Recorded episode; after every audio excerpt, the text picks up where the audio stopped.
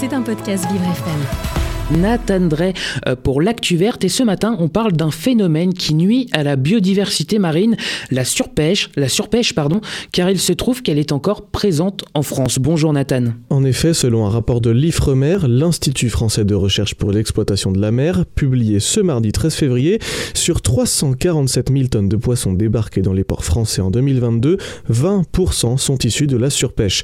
Parmi les espèces touchées, cet institut liste le maquereau en Atlantique, la sardine dans le golfe de Gascogne ou encore le lieu jaune en mer du Nord ou le merlu en Méditerranée. Et la Méditerranée constitue d'ailleurs la façade maritime la plus touchée par la surpêche française. On pêche toujours autant qu'avant, mais le problème c'est que seulement 36% du volume de poissons débarqués de cette mer proviennent d'espèces en bon état ou en voie de reconstitution. Et pourquoi est-ce qu'on parle d'espèces en bon état ou en mauvais état? Eh bien, c'est à cause des effets de la surpêche. On emploie beaucoup ce terme, on imagine que ça veut dire qu'on pêche beaucoup trop, mais une grande partie des gens ignorent ce que ça signifie. Vraiment. Concrètement, le terme de surpêche correspond à une pêche tellement grosse, tellement incessante qu'elle entraîne la diminution du nombre de prises, on pêche tellement qu'après il ne reste pas grand-chose, la diminution de la taille moyenne et de l'âge moyen des prises, on pêche tellement que les poissons n'ont pas le temps de grandir, et enfin la diminution du nombre d'individus matures prêts à se reproduire, on pêche tellement que les poissons n'ont pas eu le temps de se reproduire. Tout cela empêche les espèces de se renouveler correctement, et si une espèce ne peut pas se renouveler, elle peut finir par disparaître. Donc on pratique toujours ça en France? Malheureusement, on pratique toujours la surpêche, effectivement, mais il faut aussi noter que la situation s'améliore globalement depuis les 20 dernières années.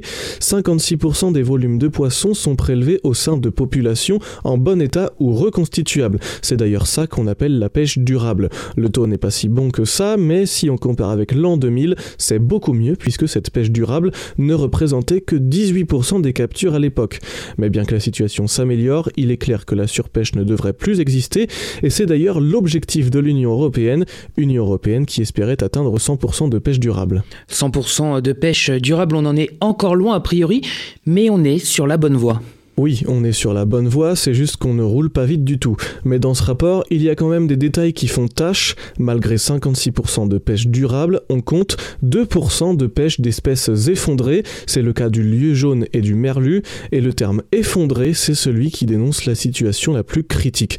Je cite l'Ifremer, la quantité de reproducteurs est insuffisante pour le renouvellement de ces populations. Cela ne veut pas dire que la population est éteinte, mais le risque biologique est important. Il y a de quoi s'inquiéter. Mais comment ça se fait que ça arrive euh, encore, Nathan? Il est possible que ce soit à cause de la pêche accidentelle. Frédéric Lemanac, directeur scientifique de l'association Bloom qui lutte contre la destruction des océans, dénonce sur France Info les bateaux utilisés pour la pêche. Je cite, des bateaux qui ont des capacités de capture de plusieurs dizaines de tonnes par heure, voire centaines de tonnes pour les plus grands. Les quantités de poissons, je cite, sont tellement élevées qu'aucune capacité humaine n'est en mesure de vérifier ce qui a été pêché.